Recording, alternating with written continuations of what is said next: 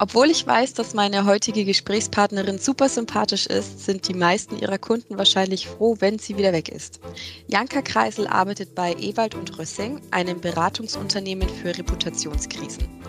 Herzlich willkommen, liebe Zuhörerinnen und Zuhörer. Mein Name ist Melanie Staudacher und ich freue mich, dass Sie wieder dabei sind bei einer neuen Folge des Tech Talks, dem Podcast von Computerwoche, CIO und CSO Online. Hallo Janka, vielen Dank, dass du heute dir die Zeit nimmst, mit uns zu sprechen. Sehr gerne, hallo. Umreiß doch bitte mal kurz für unsere Zuhörer in ein, zwei Sätzen, was genau dein Beruf ist. Ja, wie du ja schon richtig gesagt hast, arbeite ich bei Ewald und Rössing und wir sind spezialisiert auf Krisenkommunikation. Das heißt, ähm, wir machen tatsächlich nichts anderes als Krisenmanagement und Krisenkommunikation. Und ähm, das unterscheidet sich von normaler PR. Da geht es ja immer darum, die Sichtbarkeit zu erhöhen und die Wahrnehmung ähm, quasi zu erhöhen. Und äh, in Krisenzeiten oder Sondersituationen wird eigentlich eher das gegenteilige Ziel verfolgt. Also da ist man ganz froh, wenn man mal weniger in den Medien stattfindet. Und da geht es so ein bisschen auch um Enttäuschungsmanagement. Ähm, wir werden also wirklich häufig gerufen, wenn das Unternehmen merkt, ah, wir sind da jetzt in einer Situation, wo wir alleine nicht mehr durchkommen. Wir können diese Krise alleine nicht bewältigen. Ähm, das ist eine unübersichtliche Situation, wo Entscheidungen unter Zeitdruck und Unsicherheit getroffen werden müssen. Und da kommen wir ins Spiel. Mhm. Und aus welchen Branchen kommen deine Kunden?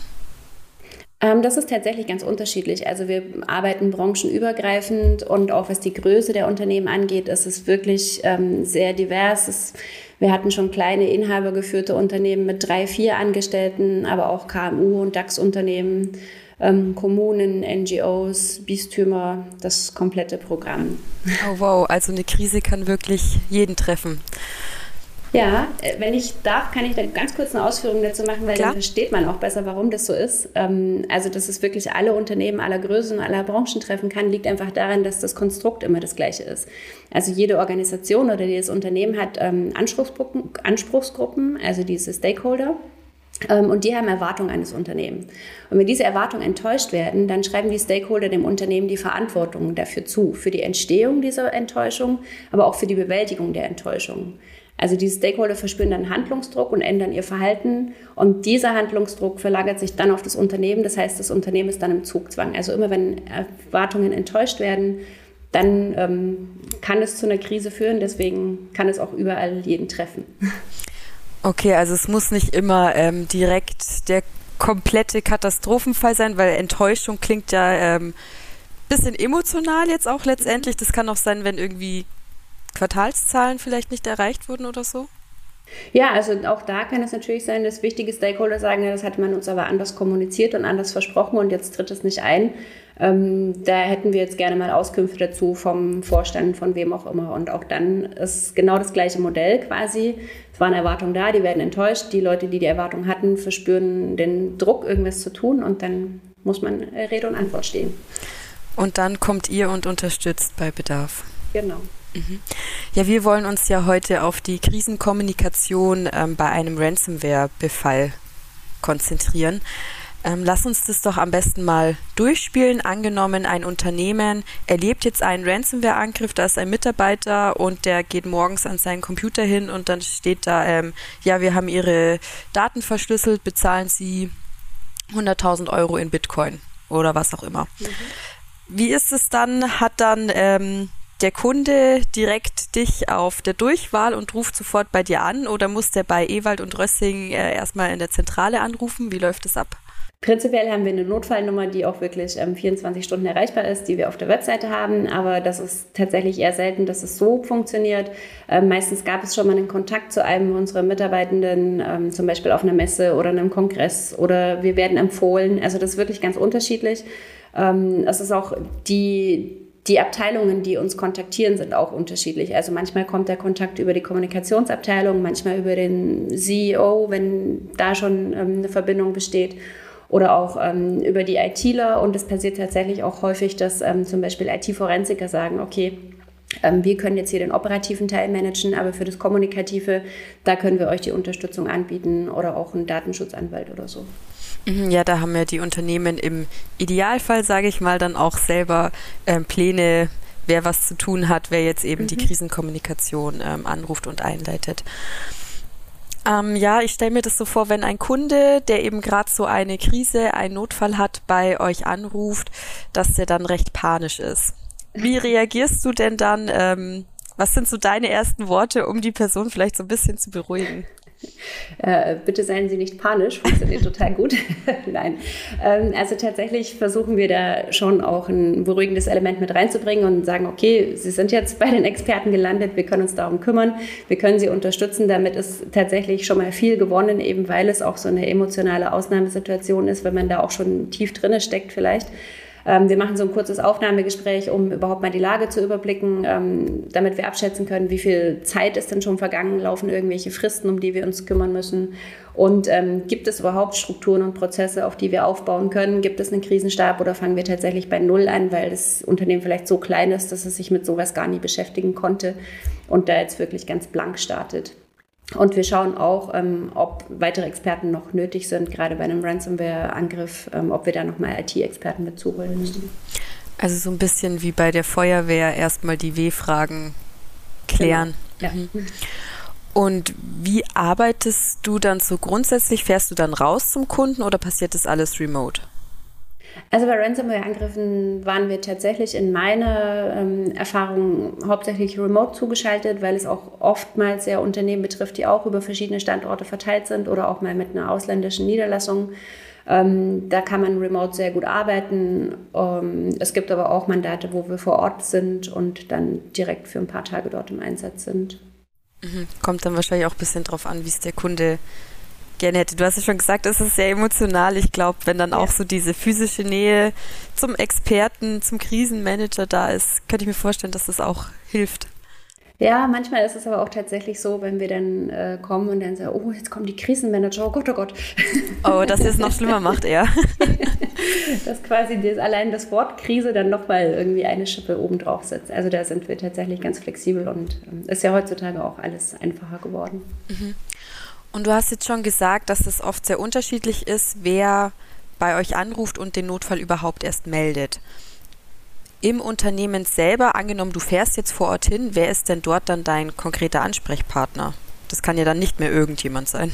Im besten Fall ist es der Leiter oder die Leiterin des Krisenstabs, so es denn einen gibt. also tatsächlich gucken wir wirklich, ähm, gibt es diese Gruppe, ob die jetzt Krisenstab oder Taskforce oder wie auch immer genannt wird, ist uns eigentlich egal, aber es muss quasi einen zentralen Ort geben, wo Informationen gesammelt werden und wo Entscheidungen getroffen werden und wo dann die Ausführung dieser Entscheidungen initiiert wird. Also das ist ganz wichtig. Und wenn es keinen Krisenstab gibt, dann ähm, wahrscheinlich der CEO. Ich meine, der muss ja letztendlich Kopf und Kragen hinhalten. Wenn er denn da ist. Also es gibt ja auch tatsächlich ähm, Lagen, wo jemand krank ist oder im Urlaub ist und ähm, wo vielleicht auch die Vertretung, so es denn eine gäbe, ähm, nicht agieren kann. Also dann, dann schauen wir, dass wir relativ schnell den Krisenstab aufgestellt bekommen mit den nötigsten EntscheiderInnen, um einfach zu gucken, dass das dieser Kreis ist, in dem die Dinge passieren ähm, einfach um alles dort zentral zu bündeln und auch schnell handlungsfähig zu werden, weil es nützt ja dann nichts, wenn dann der noch mit und die noch mit. Also da müssen wir einfach wirklich gucken, dass wir schnell ähm, wie man so schön sagt im Krisenmanagement, vor die Lage kommen. Vor die Lage kommen, okay. Mhm. Also erster Schritt, ähm, Informationen sammeln, wirklich erstmal so die grundlegenden Fragen, was ist passiert. Dann ähm, Krisenstab entweder bilden oder dort noch alle weiteren Informationen einholen. Wie geht's dann weiter? Was sind so die ersten konkreten Schritte, sage ich jetzt einmal? Mhm. Also ganz oft ähm, geht es darum, mal so ein paar grundlegende Parameter zu definieren, so also eine interne Zielsetzung auch zu klären. Also ähm, was ist denn jetzt in dieser Lage unser Ziel? Was ist ein realistisches Ziel und wie können wir das erreichen. Also zum Beispiel bei einem Ransomware-Angriff, klar, ähm, wir wollen so schnell wie möglich wieder äh, betriebsfähig werden. Das heißt, ähm, die, der Fokus liegt dann wahrscheinlich erstmal auf dem ähm, Cyber Response Team und nicht im ersten Schritt auf der Forensik. Oder ist es anders? Will man quasi direkt ähm, beides gleichzeitig machen? Dann ist natürlich gerade bei Ransomware eine entscheidende Frage, zahlen wir Lösegeld oder nicht?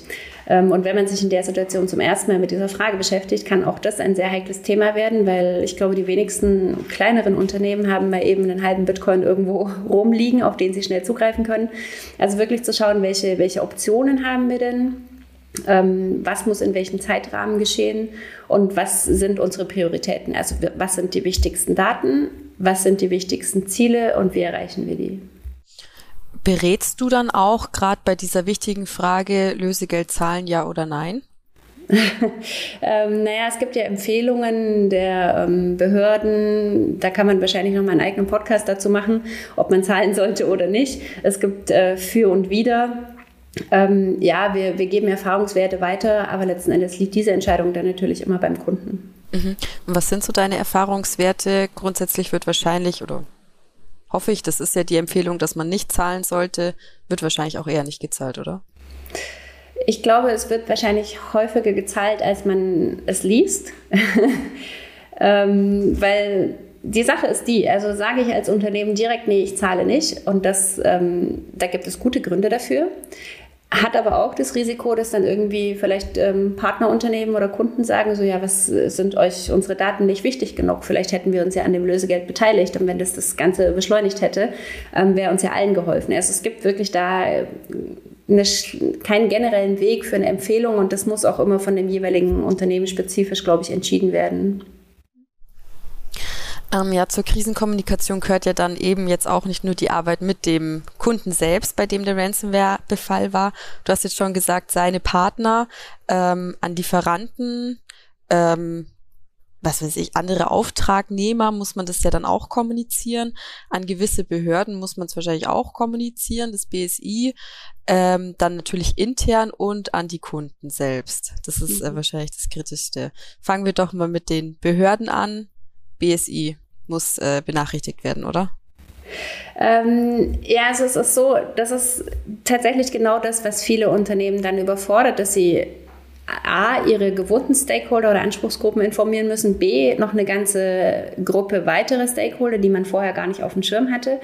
Und dass es eben auch eine andere Art der Kommunikation ist. Also dass dann plötzlich ganz viele juristische Aspekte zu beachten sind oder dass man eben ja auch anders formuliert, zum Beispiel als bei einer klassischen Presseinfo, wo es eben darum geht, die Dinge schön und verständlich darzustellen, ist das jetzt quasi genau das Gegenteil. Da möchte man so wenig wie möglich Informationen rausgeben, einfach auch um eventuelle Ermittlungen nicht zu gefährden etc. Ähm, und ja, tatsächlich ist es so, dass eben als allererstes mal geschaut werden muss ähm, aus dem Rahmen der DSGVO ähm, ist dann das betroffene Unternehmen verantwortlicher oder Auftragsverarbeitender und muss es quasi das Ganze melden, den Vorfall an den Landesdatenschutzbeauftragten, dann klar, BSI, hast du schon gesagt, ähm, wenn das Unternehmen, also Betreiber, äh, Betreiber kritischer Infrastrukturen ist, Energieversorgungsnetzbetreiber, diese ganzen Kriterien, das sollte man tunlichst auch vorher sich schon mal überlegt haben, in, äh, wir nennen es immer Friedenszeiten, damit man dann eben nicht erst anfängt äh, zu gucken, so Mensch, was, was machen wir mit den Daten und ähm, wo gehören wir denn jetzt eigentlich hin und wer ist denn der Ansprechpartner? Also da wirklich auch schon mal vorab zu schauen, wer wäre wären denn in so einem Notfall ähm, die Kontakte, die ich dann brauche und dann wahrscheinlich nicht im aller, allerersten Schritt, aber auch im zweiten oder dritten die Anzeige eben bei den Strafverfolgungsbehörden, also beim LKA oder beziehungsweise bei der zentralen Anspreche für Cybercrime des jeweiligen Bundeslandes. Ähm, wie gesagt, man wird jetzt nicht als ersten Impuls haben, okay, ich mache diese Anzeige, weil sich das auch zeitlich ein bisschen hinziehen kann, aber auch das ähm, ist eine Empfehlung, dass diese Anzeige gestellt werden sollte. Das sind ja jetzt allein schon aus diesem juristischen Blickwinkel echt mhm. viele ähm, Anlaufstellen, die ich da dann adressieren muss. Aber das sind auch die, die man vorher gut abarbeiten kann. Also darauf kann man sich wirklich gut vorbereiten und kann einfach gucken, was wären da die Meldewege, welche Pflichten habe ich und wie könnte ich das dann im Ernstfall wirklich schnell durchgehen. Also das ist ein Bereich, den kann man präventiv sehr gut abdecken. Das stimmt, ja. Hm, lass mal zu den eigenen internen Mitarbeitern gehen. Da muss ich ja weiß jetzt nicht, anders kommunizieren, sage ich jetzt mal, wie wenn ich jetzt zu einem Stakeholder kommuniziere oder wie wenn ich äh, ans B BSI kommuniziere. Mhm. Ähm, du hast gesagt, oft wollen die Unternehmen dann eher wenig Informationen preisgeben. Wenn ich mir jetzt vorstelle, mein Arbeitgeber hätte einen Ransomware-Befall, würde ich schon viele Infos haben wollen eigentlich. Mhm. Außer äh, du brauchst nicht in die Arbeit kommen, weil du kannst heute sowieso nichts machen. Das stimmt. Weil die Systeme verschlüsselt sind. Ja. Also es ist tatsächlich so, dass natürlich die Mitarbeitenden eine sehr wichtige Stakeholdergruppe sind, eine interne und ähm, diese, diese Empfehlung quasi weniger rauszugeben, ähm, ist so pauschal, kann man es auch nicht sagen. Also prinzipiell geht es darum, wirklich offen und transparent zu kommunizieren. Es geht halt einfach auch so ein bisschen der Blickwinkel darauf, was kann ich zu welchem Zeitpunkt zu wem sagen. Und es gibt nichts Schlimmeres, als wenn ähm, Mitarbeitende auch bei anderen Krisen aus der Presse oder über Twitter erfahren, dass da irgendwas gerade am Laufen ist und sie selbst durch den Arbeitgeber vorher nicht informiert wurden. Also das ähm, da muss man ganz klar sagen, den Leuten Bescheid geben, wirklich auch ähm, über die etablierten Kanäle. Also wenn jetzt ein Unternehmen, ich sag mal sowieso jeden Tag irgendwie im Intranet Updates postet oder einen wöchentlichen Newsletter hat, dann sollte man die Kanäle nutzen, weil die dann auch von den Mitarbeitenden ähm, gelesen und rezipiert werden und man da einfach sehr gut Informationen an die richtige Stelle bringen kann. Und ähm, so wie du sagst, also klar, es gibt ja den Fall, ihr braucht gar nicht in die Arbeit kommen, ihr könnt nicht arbeiten oder es wird noch zwei Wochen dauern, nehmt mal Urlaub oder Überstunden oder wir können das Gehalt nicht auszahlen, weil es gerade Monatsende ist und wir gar nicht auf die Systeme zugreifen können. Also wirklich immer zu schauen, ähm, welche Information ist jetzt wichtig und hilfreich und dann in so eine Prozesskommunikation einzusteigen, zu sagen, okay, zum jetzigen Zeitpunkt können wir euch A, B und C sagen, ähm, zu D, E und F können wir euch vermutlich in drei Tagen was sagen, also den Leuten eine Perspektive zu geben. Ich vergleiche das immer ganz gerne. Ähm, mit so einem, wenn man was bestellt online, dann kriegt man ja auch diese, diese Lieferschritte quasi mitgeteilt. Und für mich persönlich ist es einfacher zu ertragen, wenn mein Päckchen verspätet ist und vielleicht erst in zwei Wochen kommt, ich aber weiß, wo es in der Zwischenzeit ist. Und das ist dieser wichtige Aspekt eben der Prozesskommunikation, mit dem man ganz viel äh, gut machen kann, auch in solchen Situationen. Übrigens an alle Richtungen, also nicht nur intern, sondern auch extern. Ja, ist ja auch immer eine Vertrauensbasis. Ähm, mhm. Also wie der Vergleich mit dem Päckchen ist ja ganz gut, wenn du einfach immer weißt, da ist jemand dran und es wurde nicht vergessen und jemand kümmert sich, auch wenn es ja. ein bisschen länger dauert. Mm, in den meisten Fällen würde ich jetzt mal ohne irgendwelche Erfahrung pauschal ähm, davon ausgehen, macht es ja Sinn, die Mitarbeiter nach Hause zu schicken, oder? Weil ich meine, wenn, wenn dann die Hütte brennt und ihr vor Ort seid, dann könnt ihr das ja auch nicht brauchen, dass ständig jemand kommt, ja, aber was ist jetzt genau passiert und wie geht es jetzt weiter? Das kommt tatsächlich ähm, auf das Unternehmen an. Wenn es jetzt ein kleines ist, ähm, braucht man vielleicht alle, weil alle Mitarbeitenden plötzlich im Krisenstab mit involviert sind. Wenn es jetzt was Großes ist, ich habe vorhin gerade erst die Meldung gelesen, dass wieder ein sehr großes Unternehmen mit unterschiedlichen Standorten gehackt wurde, ähm, wo tatsächlich die Parkplätze gerade leer sind, weil die Leute kommen in der Produktion nicht in die Systeme rein. Sie können einfach schlicht nicht arbeiten. Also da muss man immer schauen, was geht und welche Aufgaben können vielleicht auch anders erledigt werden. Also ähm, Beispiel IHK, es gibt ja noch das Faxgerät oder es gibt ja auch noch Brief und äh, ja, Zettel und Stift. Also einfach zu gucken, was geht denn noch in der Situation. Mhm. Das ist ja aber auch was, was die Unternehmen sich im Idealfall vorher überlegen sollten. Wen können wir heimschicken? Was können die Mitarbeiter in Gut, immer pauschal kann man es wahrscheinlich nicht vorbereiten, aber so grob zumindest. Das ist werden. eben auch das Wichtige, wo wir sagen, ähm, wir werden oft auch gefragt, ja, was ist denn das Erste, was man in so einem Fall tun soll oder auch präventiv? Wirklich diese Definition, was sind denn die wichtigsten und am meisten schützenswerten Daten? Und dann kann man in der Situation schauen, okay, haben wir die noch? Kommen wir da noch drauf oder nicht? Und dann kann man von da aus quasi weitere Szenarien erstellen und sagen, okay, wenn wir das in drei Tagen schaffen, super, dann sagen wir den Leuten, jetzt macht mal drei Tage was anderes. Oder ähm, richtet euch darauf ein, dass es deutlich länger dauert und ähm, sucht in der Zeit nach Lösungen, die wirklich äh, veraltet oder unkonventionell erscheinen mögen, aber da einfach die letzte Option sind oder die einzige. Dann haben wir noch äh, die Lieferanten. Hast du schon ganz kurz angesprochen gehabt. Wie sollte ein Unternehmen am besten mit seinen Partnern kommunizieren? ähm, auch da ist diese Prozesskommunikation sehr wichtig. Also A, mal diesen, äh, diese initiale Info zu geben, Leute, es hat uns jetzt auch getroffen und das ist ja auch keine Schande. Also wir hören es überall und wir sagen es auch selber, es ist tatsächlich keine Frage mehr, ob man getroffen wird, sondern wann. Also das einfach klar zu kommunizieren und dann zu sagen, okay, das ist jetzt der Stand. Wir hoffen, morgen diesen Stand zu haben und geben euch morgen wieder Bescheid. Also wirklich da sehr offen und transparent zu agieren mit der mit dem Gedanken im Hinterkopf, dass man natürlich auch schauen muss, ähm, abhängig vom Schadensbild, ob da Haftungsfragen ausgelöst werden können. Weil natürlich hat auch ein Partnerunternehmen dann Fragen wie, wie konnte das denn passieren? Sind denn alle Modell, äh, alle Systeme auf dem neuesten Stand, sind denn alle rechtlichen Anforderungen erfüllt worden? Und wenn man da vielleicht gerade was geplant hatte, aber da noch nicht ähm, so weit war, das umzusetzen, dann kann es natürlich auch sein, dass da unangenehme Fragen kommen. Deswegen sollte man sowas dann auch eben äh, mit bedenken.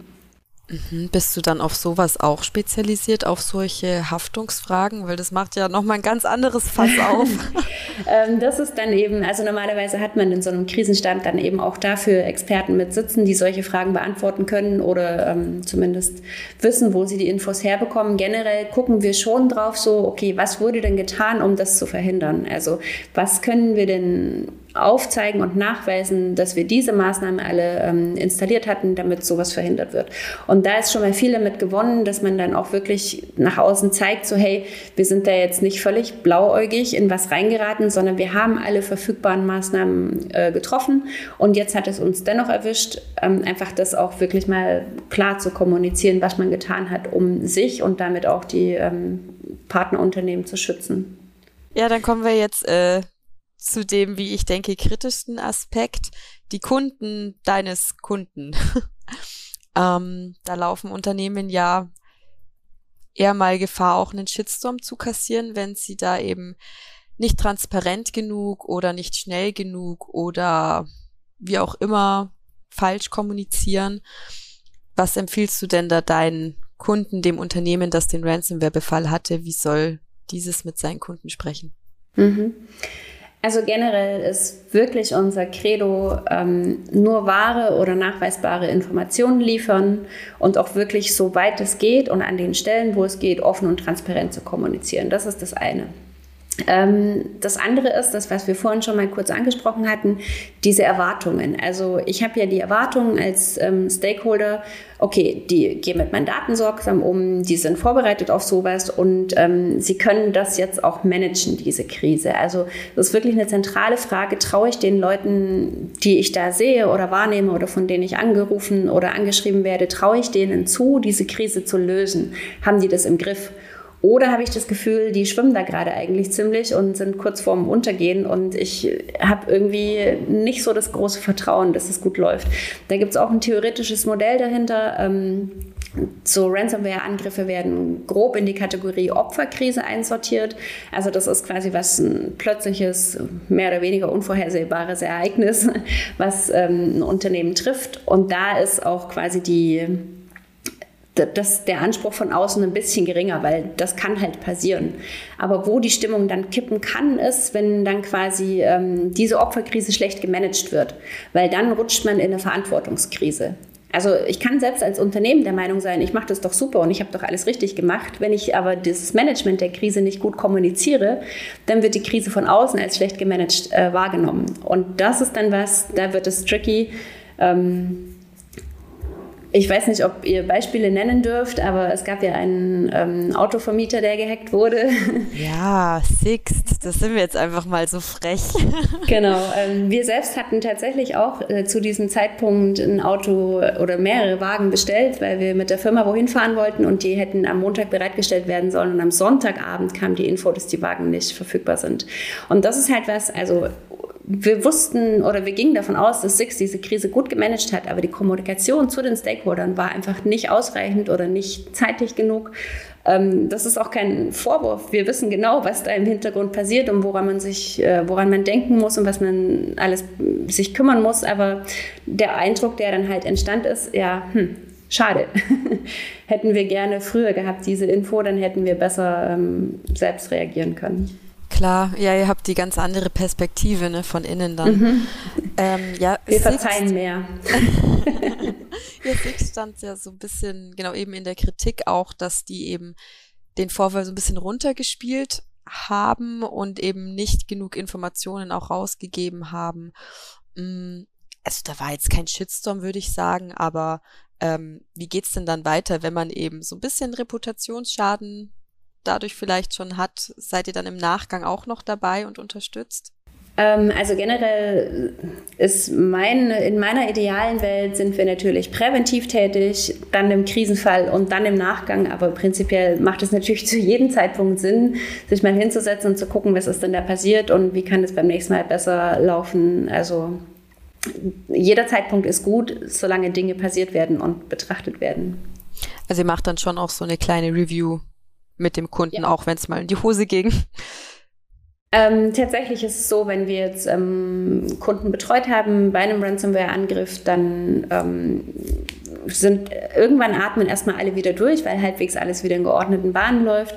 Aber dann bieten wir natürlich auch an, mal so ein kleines Audit zu machen, was lief gut, was lief schlecht, ähm, was sind die Learnings, wie können wir uns besser aufstellen.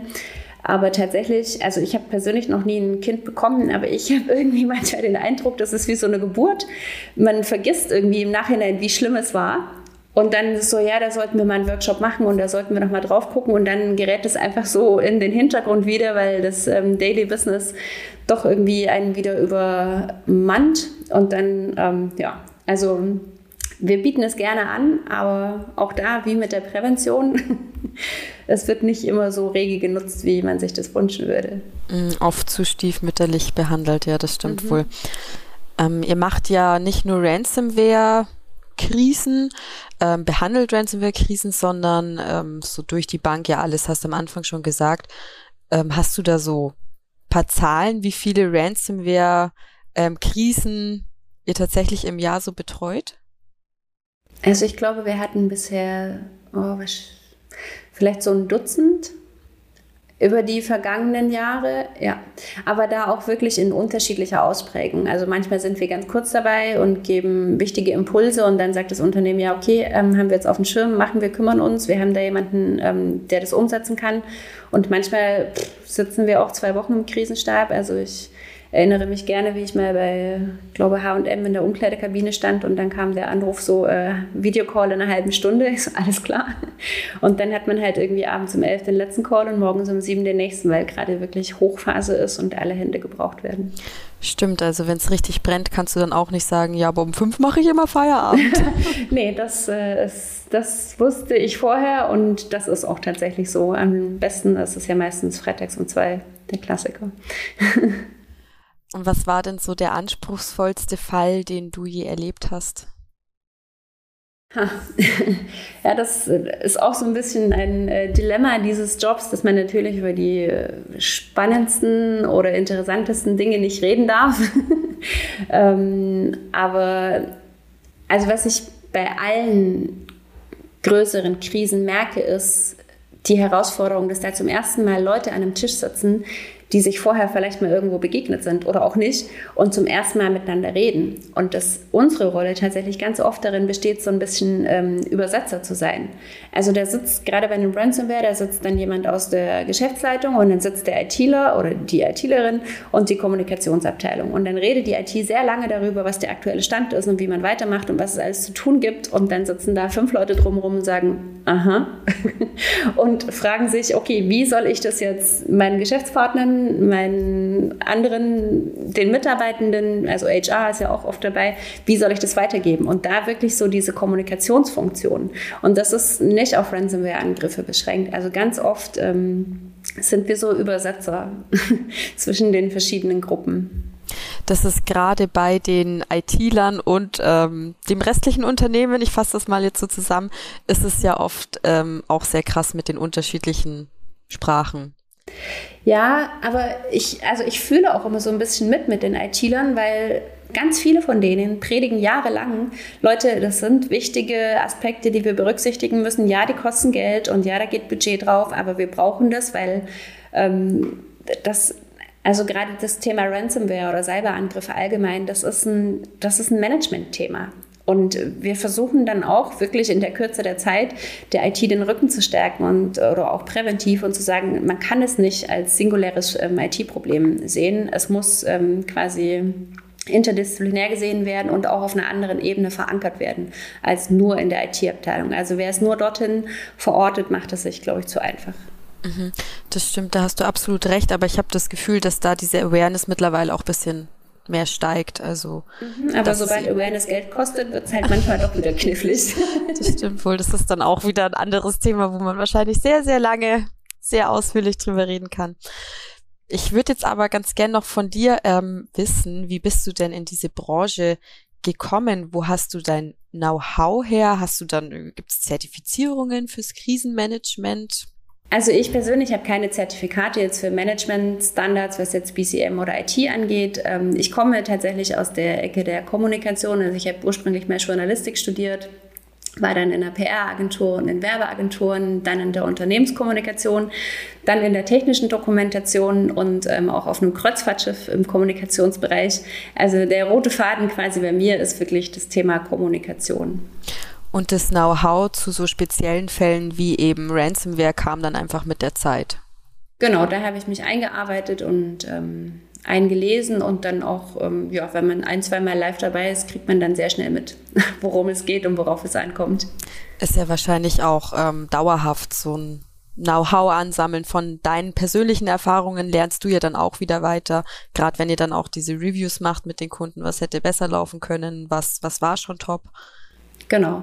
Und letzten Endes, also wirklich, ich habe, glaube ich, so ziemlich alle Aspekte der Kommunikation einfach schon mal durchgearbeitet in meinem Leben. Und es ist ja auch Handwerk. Und das ist einfach nur quasi eine weitere Ausprägung dieses ähm, Kommunikationshandwerks. Eine sehr spannende und ähm, von allen, die ich bisher so erlebt habe, wirklich die am meisten herausfordernde. Mhm, ja, das glaube ich dir. Du bist ja auch auf LinkedIn sehr aktiv und in ganz vielen von deinen Beiträgen habe ich den Satz schon gelesen, Let's put the glory in prevention. Also der Ruhm äh, der Prävention, der Präventionsmaßnahmen. Was meinst du denn genau damit? Ja, es gibt ja dieses geflügelte Wort, there's no glory in prevention. Ähm, und ich würde der Prävention gerne ein bisschen mehr Glanz und Gloria geben. Ähm, wir predigen, also wirklich, ich rede mir den Mund fusselig auf sämtlichen ähm, Veranstaltungen und sämtlichen Unterhaltungen, ähm, dass Prävention wichtig ist. Und die Einsicht ist da bei den Leuten, wie du auch schon gesagt hast, die Awareness ist gestiegen, aber sobald es dann halt wirklich konkret wird und dann wirklich sagt, okay, dann setzen wir uns jetzt mal hin und gucken mal, ob dieses fünf Jahre alte Krisenhandbuch mit 60 Seiten wirklich noch was kann und ob das im Ernstfall auch ähm, gelesen wird oder ob es vielleicht auf dem Teil des Servers liegt, der verschlüsselt ist. also das ist ja wirklich das Konkrete, wirklich zu gucken, wie wäre es denn, was würde ich machen, wen würde ich anrufen. Einfach realistische Übungen auch unter realistischen Bedingungen und nicht nur einen Haken dran zu machen, so ja, ja, haben wir, den, das Zertifikat haben wir und den Prozess haben wir auch erfüllt. Also die Präventionsmaßnahmen und Notfallpläne üben, ähm, definitiv, ja, kann man denn die Krisenkommunikation, die Art und Weise, wie man dann ähm, im, im schriftlichen, im Sprachgebrauch sich an Lieferanten, Kunden, Partner wendet, auch üben? Oder ist das mhm. was, was dann halt einfach sitzen muss mit euch zusammen? Also man kann, man kann vorab schon viel machen. Also ich ich finde, jedes Unternehmen sollte für sich mal schauen, was wäre denn unsere größte Krise, was wäre denn das Schlechtestmögliche, was passieren kann und habe ich dafür irgendwie ein Holding-Statement in der Schublade. Also neulich gab es einen Unfall in einem Vergnügungspark, wo es auch ein Todesopfer gab und dann war von dem Hersteller der Karussells niemand erreichbar. Und es war quasi kein Erststatement möglich, wo ich mir dachte, na gut, aber es muss doch gerade auch bei sowas damit gerechnet werden, dass mal was passiert.